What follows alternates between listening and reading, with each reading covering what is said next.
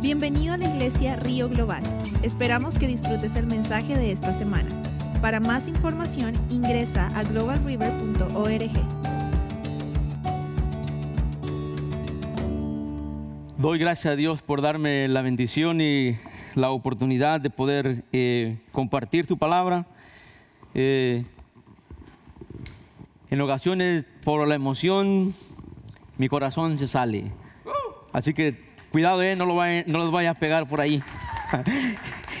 Dios es bueno y maravilloso el poder eh, estar en este lugar y poder ver nuevas caras y saber que también tenemos eh, hermanos. Yo sé que muchos de ustedes eh, ya me conocen, ya han visto mi cara y yo la suya también. Y los que no, bueno, tengo que reconocerlos porque en el cielo estaremos todos unidos y todos juntos con el Señor. Amén.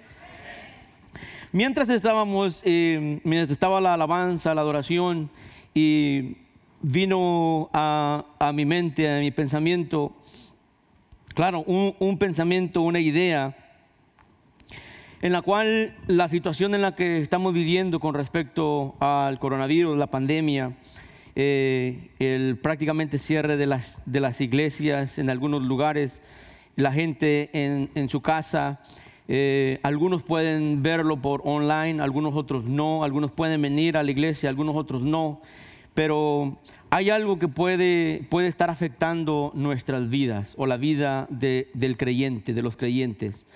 Eh, el enemigo quiere, él va a tratar y quiere hacer que perdamos o que descuidemos nuestra identidad. ¿Quiénes somos? Y la pregunta es, ¿quiénes somos? Hemos, hemos cantado la canción y lo han repetido muchas veces aquí la pastora, que esta es la casa de Dios y nosotros, ¿quiénes somos? Los hijos de Dios. ¿Y quién lo dice? Dios. La palabra, somos hijos de Dios porque lo dice Dios. Y si Dios dice en su palabra que somos hijos de Dios, entonces tenemos que creerlo absolutamente sin ninguna otra cuestión. Pero el punto es que en muchas ocasiones eso eh, es lo que se debilita en nuestras vidas el no estar en el servicio, el no poder eh, leer la palabra, el no poder, no poder estar reunidos, se el enemigo nos va apartando de ese pensamiento, de esa idea, de esa seguridad. Y después ya no sabemos ni quiénes somos, si verdaderamente somos hijos de Dios o tal vez eh, no, eh, somos adoptados o somos primos, somos hermanos o qué somos. Pero ese es uno de, lo- de los puntos importantes que debemos de tener claro que somos hijos de Dios porque Dios dice que somos sus hijos. Por lo tanto, esa debe de permanecer en nuestras vidas, en nuestras mentes, en nuestro espíritu, en nuestro corazón, no importando qué es lo que suceda o qué es lo que pase en el mundo, en nuestras vidas, en nuestra familia o en el mundo entero. Es Dios quien lo ha dicho. Amén. Bueno, eh, quiero presentar a mi familia, eh, mi esposa Gabriela Servín. Eh, está, fuerte de pie, hija. Despacito. Ya. Mi hija Erandi, Damaris, la mayor, y un pequeño que se fue a la escuela, Josué. Eh, ellos son los que me ayudan también en el ministerio. Le doy gracias a Dios por darme la bendición de poder, poder tener una familia que Él me la dio y bueno, yo hago lo posible por cuidarla. No hago lo perfecto, pero lo mejor.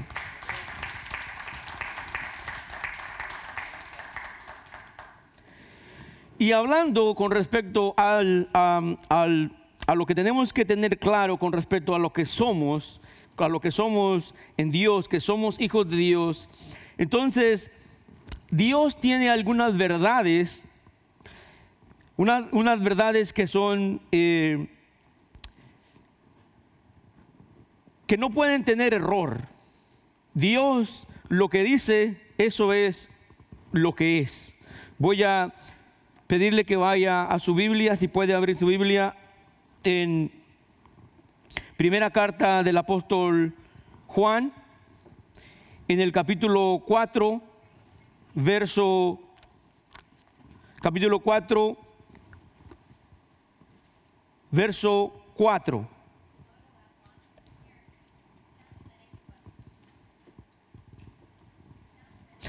Y vamos a ver algunas verdades infalibles de Dios en esta porción bíblica. Eh, es posible que cuando leamos solamente no las podamos percibir ni ver, pero ya en la medida en, que eh, vamos entrando en el tema, entonces vamos a ir dándonos cuenta de las verdades infalibles que Dios tiene para nuestras vidas en estos pasajes. Si usted lo tiene, no sé qué Biblia o qué versión usted tenga, así que yo traje las dos versiones, versión internacional, versión Reina Valera. Eh, y en el verso 4 dice, en el verso 4 dice, hijitos, vosotros sois de Dios y los habéis vencido, porque mayor es el que está en vosotros que el que está en el mundo. ¿Sí? La primera carta de Juan, si dije bien, la primera, la primera carta de Juan, capítulo 4, verso 4. En la versión internacional dice, ustedes queridos hijos son de Dios y habéis y han vencido a los falsos profetas, porque el que está en ustedes es más poderoso que el que está en el mundo. Dios y Padre eterno, damos gracias Señor en esta hora Padre, por permitirnos, Señor, estudiar tu palabra, poder recibir, Señor, ese mensaje que tú tienes para nuestras vidas. Padre, permite que, que podamos abrir nuestro entendimiento, Señor, que podamos abrir nuestros oídos para recibir tu palabra y que también nuestro corazón esté dispuesto, Padre, a recibirlo para seguir adelante en esta vida, mi Dios. Te lo pido en el nombre glorioso de nuestro Señor Jesús. Amén. Hay algunas verdades infalibles en este pasaje. Y vamos a enfatizar, voy a enfatizar posiblemente tres de ellas, las cuales vamos a, eso nos va a ayudar a mantenernos en una línea fortalecidos en lo que somos en Dios, en lo que verdaderamente somos en Dios y evitar que el enemigo ha ido en nuestra mente, en nuestro corazón, en nuestros sentimientos y muchas veces nos diga, bueno, eh, tú no eres hijo de Dios, es más, ni mereces ser hijo de Dios. ¿Quién merece ser hijo de Dios? Yo no merezco ser hijo de Dios, yo no sé usted, pero no existe una persona en el mundo que merezca ser hijo de Dios. Somos hijos de Dios porque Dios así lo ha decidido en su eterna voluntad. En su misericordia es Dios quien lo ha decidido así que nosotros seamos sus hijos. Si alguien en el mundo tuviera la capacidad de decir, yo quiero ser hijo de Dios y por eso sea hijo de Dios, entonces, eh, ¿para qué murió Cristo en la cruz? ¿Por qué tanta, tanto sacrificio de Jesús, tanta, tantas cosas que Dios hizo para salvarnos? Y lo primero que vemos en el pasaje que nos dice que somos cuando dice hijitos, vosotros sois hijos de Dios o, vosotros sois de Dios. Cuando Juan está escribiendo y cuando dice hijitos vosotros, es porque Juan también está pensando en otro grupo de gente. Cuando dice vosotros, significa que hay también otro grupo de gente que no es de Dios Dice, vosotros sois de Dios y los habéis vencido.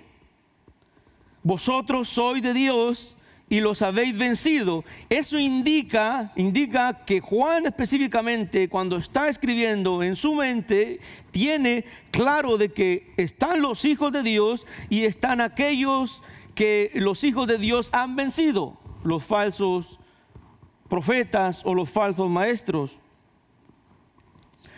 Y luego sigue, sigue diciendo, porque mayor es el que está en vosotros que el que está en el mundo. Así que Juan está hablando de algo que hay dentro o en el creyente, el hijo en el Hijo de Dios.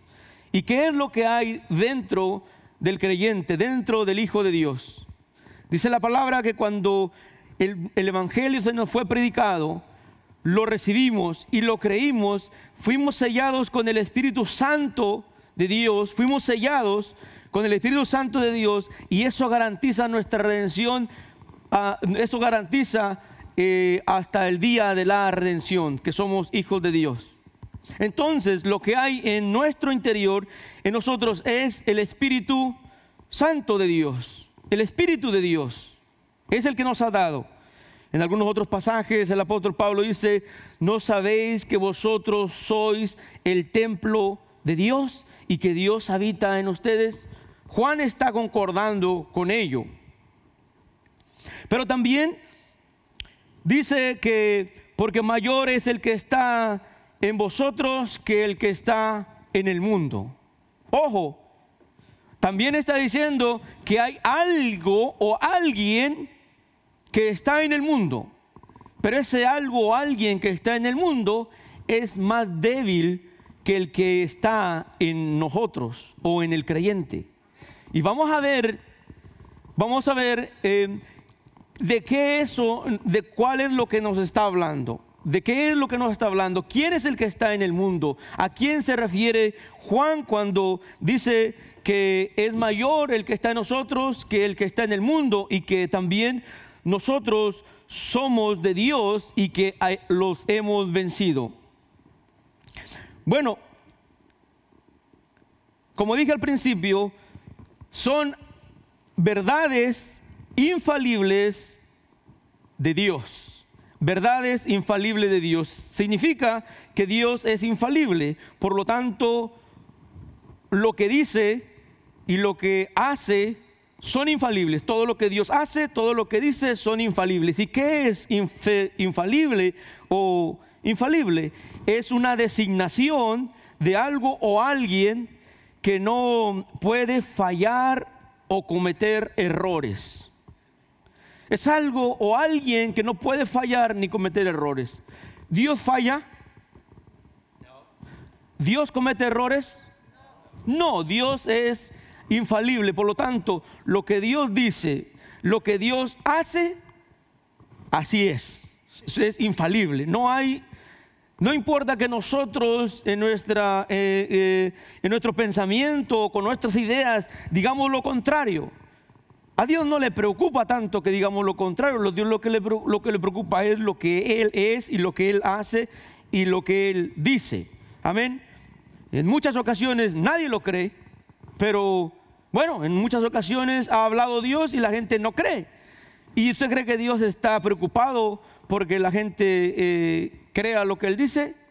Pues si no lo cree, ni modo. Lo que a lo que Dios le interesa es lo que Él ha dicho, que es así como Él lo ha dicho. Amén.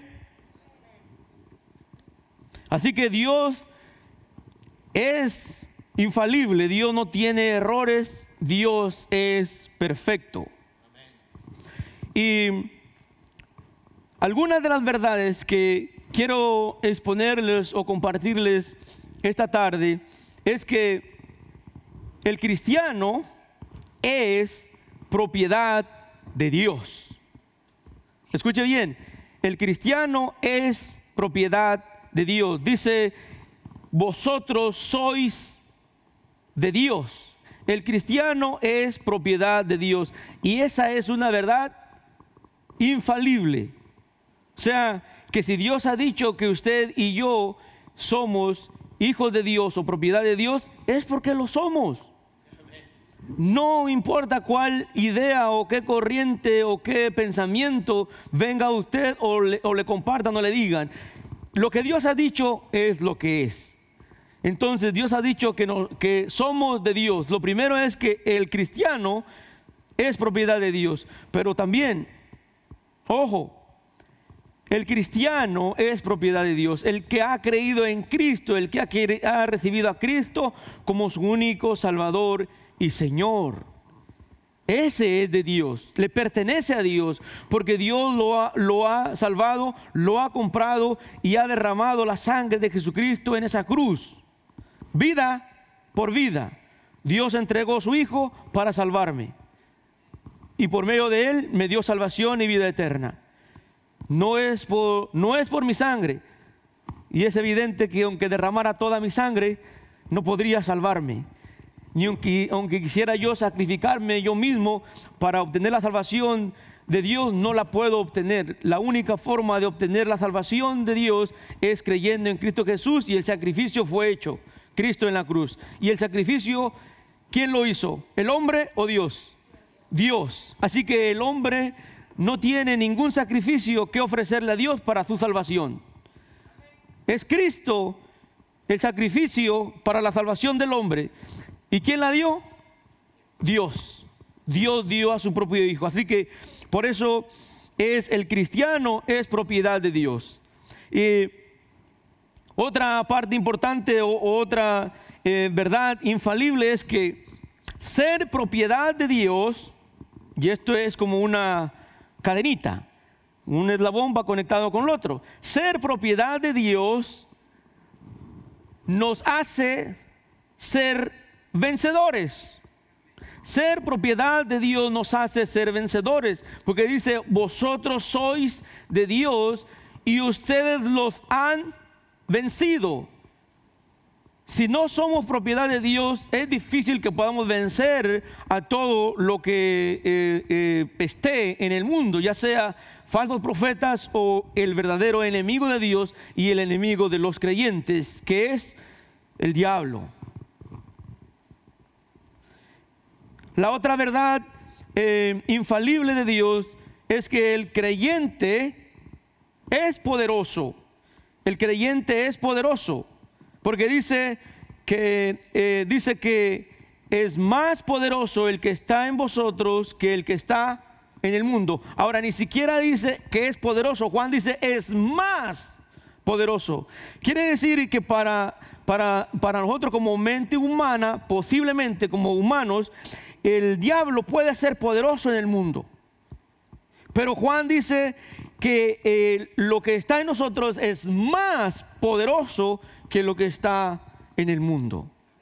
Hermanos, entonces, si podemos creer eso, ¿cómo podemos dejarnos vencer? Una, por el enemigo, dos, por las circunstancias, tres, por el coronavirus, o cuatro, por la enfermedad, o por la pobreza, o lo que sea que estemos pasando en nuestras vidas. Si Dios ha dicho que somos sus hijos y que lo que hay dentro de nosotros es más poderoso que lo que está en el mundo y que hemos vencido, entonces, ¿dónde quedará la palabra o cuando leemos la escritura? Cuando la escuchamos, cuando, cuando la leemos o cuando la analizamos. Posiblemente es como cuando decía mi mamá, te entra por un oído y te sale por el otro pero debemos atesorarla en nuestros corazones. Amén. Y efectivamente, la, la otra verdad inefable, de, infalible, digo, infalible de este pasaje es que hay alguien, evidentemente, que está en el mundo. Porque dice, el que está en vosotros es más poderoso que el que está en el mundo. Hay algo o alguien que está en el mundo. Y yo creo que eh, lo sabemos más eh, en perfección sobre ello. Y con respecto a cuando dice el cristiano o la verdad infalible de que el cristiano es propiedad de Dios, es porque Juan no solamente escribió en ese pasaje, sino que también hay otros pasajes donde indican lo mismo, no solo Juan, sino que también el apóstol Pablo está indicando eh, o repitiendo esa verdad infalible.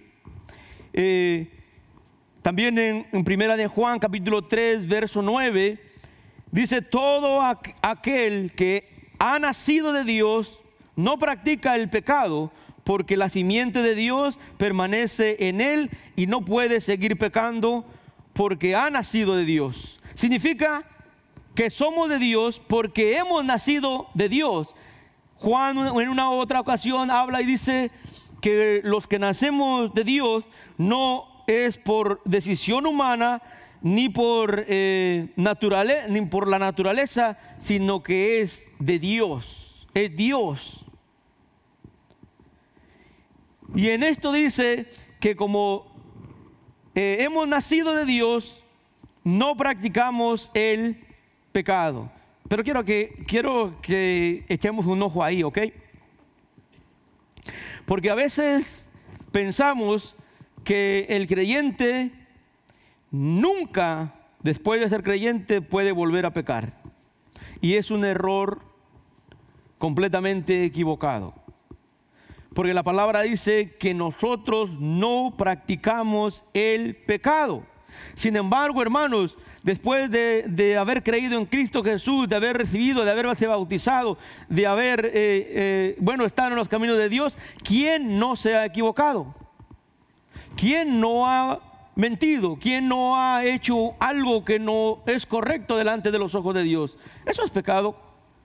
Pero ¿qué es lo que sucede? Lo que sucede es que no practicamos el pecado, aunque en ocasiones nos equivocamos y cometemos errores, fallamos por la naturaleza de nuestra humanidad, pero no practicamos el pecado. No insistimos en lo mismo y en lo mismo y parece que eh, eh, se deleita uno en ello. No, es más, como cristianos cuando cometemos un error o pecamos, nos entristecemos pedimos perdón a Dios, porque eso es lo correcto. El Espíritu Santo que hay en nuestras vidas es el que nos constriñe y, nos, da eh, esa razón de sentir que hemos hecho algo que no está de acuerdo a la voluntad de Dios y pedir perdón.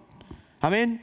El que practica el pecado, a diferencia, ese nunca va a pedir perdón, ese le va a agradar el pecado y va a practicarlo una y otra vez y no se va a sentir que está haciendo nada malo, que está haciéndolo bien. En Romanos 8:14 también dice, porque todos eh, los que son guiados por el Espíritu de Dios son hijos de Dios. Es evidente, no hay otra razón más. No hay, no hay como darle la, darle la vuelta o decir que no somos hijos de Dios. No hay como obedecer o hacerle caso al pensamiento o a la idea de que, bueno, tal vez me equivoqué y ahora ya dejé de ser hijo de Dios. No, Dios nos hizo sus hijos y nos hizo sus hijos para siempre, una vez y para siempre. De otra forma, ¿sabe qué tendría que suceder? Cristo tendría que morir cada, cada, cada rato para volvernos a ser sus hijos dejáramos de ser sus hijos y después Cristo tiene que morir para que otra vez volvamos a ser sus hijos. Pero no, Cristo dice la palabra que murió una sola vez y para siempre. Y Él nos hace perfectos a los santificados, o sea, la santidad de Dios es la que nos hace santos a nosotros, no nosotros mismos. Y con esto no quiero decir que, que hagamos todo lo que queramos o toda la maldad que queramos, no. Porque si creemos y estamos seguros que somos hijos de Dios, ¿qué hace entonces el que cree y está seguro que es hijo de Dios? Es actuar como hijo de Dios. Vivir una vida como hijo de Dios. Porque eh, de otra forma entonces no, eh, ah, no concordaría, no concuerda. Si somos hijos de Dios, entonces debemos de vivir como hijos de Dios. ¿Y dónde encontramos? ¿Dónde encontramos o dónde aprendemos a ser hijos de Dios? Bueno, la escritura tiene bastante instrucción para enseñarnos cómo actuar como hijos de Dios, cómo vivir como hijos de Dios. Primera de Corintios 3:9 nos dice la palabra porque vosotros sois colaboradores de Dios y ustedes son huerto de Dios, edificio de Dios. Otra eh, eh, forma de que el apóstol Pablo nos llama como hijos de Dios. La segunda verdad infalible, como dije en un principio, es ser propiedad, es que ser propiedad de Dios nos hace vencedores. Ser propiedad de Dios nos hace vencedores. Si somos propiedad de Dios, entonces nosotros tenemos la capacidad de vencer. Tenemos la capacidad de vencer. Porque Él dice, y sois, y los habéis vencido, o ya han logrado la victoria sobre esas personas. Juan está hablando, Juan cuando dice, y los habéis vencido, es porque Juan está hablando que hay un grupo de creyentes, hijos de Dios, que siguen las cosas de Dios, pero hay otro grupo que se ha desviado y que distorsiona la verdad. Falsos profetas. Yo creo que eh, eh, ustedes han sabido de eso desde que, de, bueno, desde el inicio, desde el principio, desde el tiempo de Jesús, ha habido de los que hablan la verdad y de los que hablan mentiras. Desde antes del, Antiguo Testamento había profetas verdaderos de Dios y había profetas que se creían o mentían que eran de Dios. O sea, siempre ha existido eso. Y ahora también existe. No estamos lejos de ello, o sea, no, no estamos apartados de eso. Ahora en el mundo también existe lo mismo, en el cual estamos viviendo en el tiempo. Hay quien habla la verdad y hay quien habla la mentira. Hay quien dice la verdad y hay quien dice la mentira.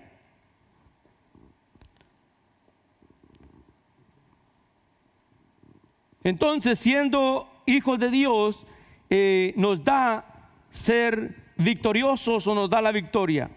Filipenses 4:13, el apóstol Pablo escribe y dice, todo lo puedo en Cristo que me fortalece. Ojo, lo hemos usado y lo usamos ese texto bien fuerte, ¿verdad? Todo lo puedo en Cristo que me fortalece. Y cuando viene la enfermedad, estamos más débiles. Y cuando viene la pobreza, ya no sabemos ni de dónde agarrar. Dice, todo lo puedo en Cristo que me fortalece. Pero el apóstol Pablo, cuando, cuando él dijo, todo lo puedo en Cristo que me fortalece, pasaje, eh, versos antes, decía esto. Decía en el, en el en el verso 12. Un verso anterior dice, sé lo que es vivir en pobreza. Dice, todo lo puedo en Cristo que me fortalece. ¿Por qué? Porque sé vivir en pobreza. ¿Sabemos vivir en pobreza? ¿O sabemos vivir solamente en riqueza y comodidad? Mire, y cuando venga la pobreza, ni siquiera vamos a poder decir, todo lo puedo en Cristo que me fortalece. Porque ni siquiera lo vamos a poder soportar. Y el apóstol Pablo decía, y lo que eh, sé vivir en pobreza y lo que es vivir en abundancia. Sé lo que es vivir en pobreza y sé lo que es vivir en abundancia. Y sigue diciendo, y he aprendido a vivir en todas y en cada una de las circunstancias. Pregunta, como hijos de Dios, ¿hemos aprendido a vivir en una y en cada una de las circunstancias? ¿O solamente hemos aprendido a vivir en algunas? y en las otras somos vencidos. Como hijos de Dios tenemos el poder, ser, pertenecer a Dios nos da el poder de vencer. Así que eh, yo creo que tenemos que vencer en todas las áreas de nuestras vidas. Y yo soy uno de los primeros. Usted no se imagina si me duele la, cabeza o me duele la espalda, porque inmediatamente lloro. No, no, es, es para decirle, no, o también inmediatamente voy a buscar un médico o algo que me, busque la sanidad, ¿verdad? Porque no es posible que solamente diga yo, bueno, todo lo puedo en Cristo que me fortalece y está resistiendo el dolor ahí, habiendo algo como eh, aliviarlo. Sigue diciendo, he aprendido a vivir en todas y cada una de las circunstancias, tanto a quedar saciado como a pasar hambre, a tener de, sobra como a sufrir escasez. Pero una, una palabra clave del apóstol Pablo ahí es que ha aprendido a vivir. ¿Y sabe cómo se aprende a vivir? ¿Sabe cómo se aprende a vivir en la riqueza? Ser rico. No se va a aprender a vivir en la riqueza cuando es pobre. ¿Sabe cuándo se aprende a vivir en la pobreza? cuando es pobre.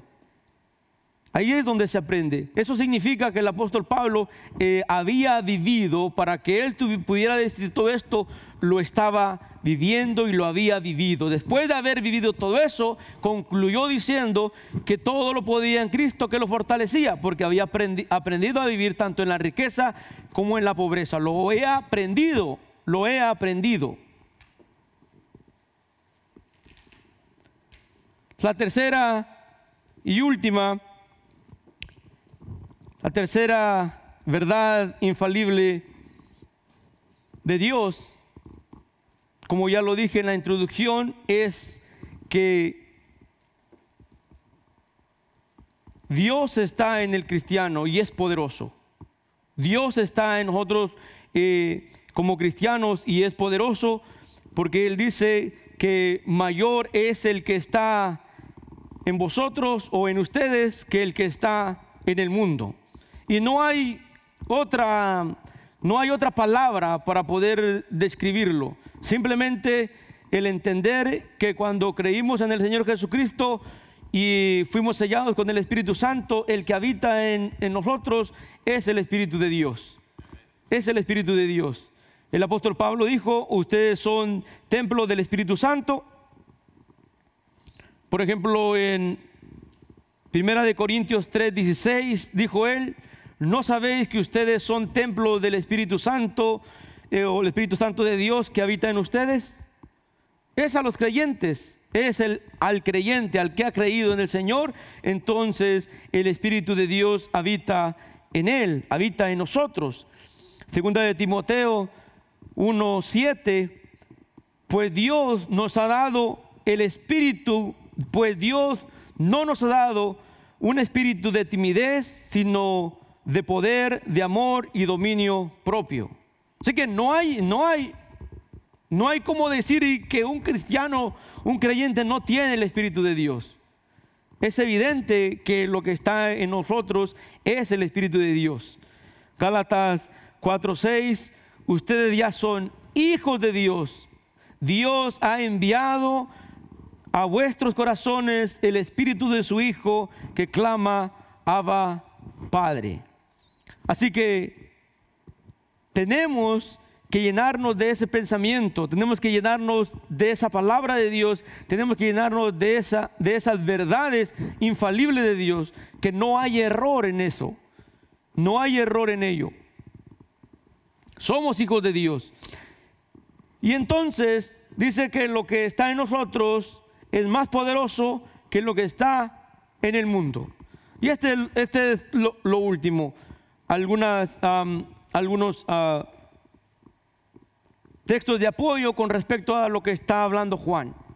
Cuando Juan está hablando que hay algo en el mundo, es 100% evidencia segura que lo que está hablando es del diablo. El diablo está en el mundo. El diablo habita en el mundo, incluso controla parte del mundo y controla parte de las mentes del mundo, de las personas en el mundo. Así como el Espíritu Santo controla, eh, influye en la vida del creyente y de muchas personas en el mundo, así también Satanás, el diablo, influye en las mentes, en los corazones de muchas personas en el mundo. Líderes, líderes de, de todo tipo, no puedo mencionar, sino líderes de todo tipo el, Señor Jesucristo habló de ello en, en el Evangelio de Juan, capítulo 12, verso 31, hablando con sus discípulos y dijo, ha llegado el tiempo de juzgar a este mundo cuando Satanás, quien gobierna este mundo, sea expulsado. En el tiempo de Jesús, y Jesucristo reveló que el mundo estaba controlado por el diablo. Jesucristo vino a rescatar a toda esa gente que estaba oprimida por el diablo. Y también, yo no sé usted, pero Dios me rescató a mí, porque yo estaba también oprimido por el diablo. Estaba alejado de Dios, era enemigo de Dios. Dios, yo no era yo amigo de Dios. Igual en Juan 14, 30, dice, yo no, ya no puedo hablarles de, de otras cosas porque se está acercando el diablo que manda en este mundo. Él no tiene poder para vencerme. Esta es, no sé si la, la versión que usan ahí es, es igual, pero esta es la versión del lenguaje actual donde habla específicamente del diablo. Eh, y por último, Efesios capítulo 2, verso 2, donde el apóstol Pablo hace una evidente declaración sobre ello. No vivan en pecado, igual que el resto de la gente obedeciendo al diablo. El líder de los poderes del mundo invisible, quien es el espíritu que actúa en los corazones de los que niegan, se niegan a obedecer a Dios. Así que no podemos negar que Dios nos ha llamado, que, que le pertenecemos a Dios, pero también no podemos negar que en el mundo hay una fuerza que trata de distorsionar todo ello. Amén. No podemos negarlo, pero sí podemos entender que eh, le pertenecemos a Dios, tenerlo claro que le pertenecemos a Dios y que la el pertenecerle a Dios nos da la capacidad de vencer a todo obstáculo que pueda estar obstruyendo. Y de ello, entonces podemos salir victoriosos, podemos tener la victoria en Cristo Jesús. Amén. Pongámonos de pie. ¿Puedo orar? Si puede ponernos de pie, voy a orar, a hacer una oración. Dios y Padre eterno, gracias Padre por darnos a conocer tu palabra. Espero Señor que haya permitido, mi Dios, que tú puedas haber hablado, Señor, por medio de mi boca, mi Dios. Ahora te ruego, Padre, que esa palabra que ha salido de mi boca, Señor eterno, y que mis hermanos pues la han leído también en su Biblia, mi Dios, y algunos sí la han notado. Padre, haga edificación en cada uno de sus corazones. Estamos viviendo tiempos difíciles. Tiempos difíciles, mi Dios, en lo cual solo tu palabra y la fe que nos has dado, Señor, y la certeza de que somos tus hijos, nos va a dar la victoria. Padre, que el enemigo no arranque ni quite de nuestras mentes, de nuestros corazones, esa fe y esa seguridad de que somos tus hijos, de que te pertenecemos. Padre, también que entendamos que si tú estás en nuestras vidas, que tú estás en nuestros corazones, no existe poder mayor que ese no importando qué es lo que suceda en el mundo, qué es lo que pase o quienes se levanten, Señor, contra nosotros, contra el creyente o en el mundo lo que suceda, mi Dios. Tú estás en nosotros y eres más poderoso, mi Dios, que el que está en el mundo. El enemigo, Padre, que quiere apagar y opacar, Señor, a tu iglesia, que quiere apagar, Señor, el deseo que hay en cada corazón. Que no sea así, mi Dios. En tus manos estamos, en el nombre glorioso de nuestro Señor Jesús. Amén. Dios me los bendiga, hermanos.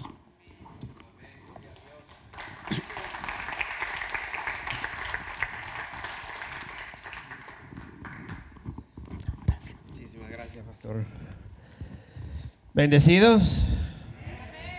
Ahora pueden confirmar, firmar y estar seguros, ponerlo en el banco laquearlo en una cosa y decir yo soy un hijo de Dios. Está confirmado, está escrito, Dios lo dice, y si Dios lo dice, amén. Ahí termina. Si usted aceptó a Cristo como Señor y Salvador, no como Señor solo, o como, perdón, no como, como Salvador nada más, que muchas personas creen que Jesucristo es un seguro de vida, como un, un seguro de fuego voy a asegurar el carro porque si me chocan, el seguro me lo cubre. No, no, no. Tiene que ser Señor. Señor es que Él, Él determina mi vida. Él, Él, yo tengo que pedirle permiso para todo lo que voy a hacer porque Él es mi Señor y mi Salvador. Amén. So, gloria a Dios. Si alguien quiere oración, puede pasar. Ah, hay una, una, una alabanza. Ok, vamos a tener una alabanza antes de irnos y después una pequeña oración. ¿Han disfrutado? ¿Recibieron? Amén.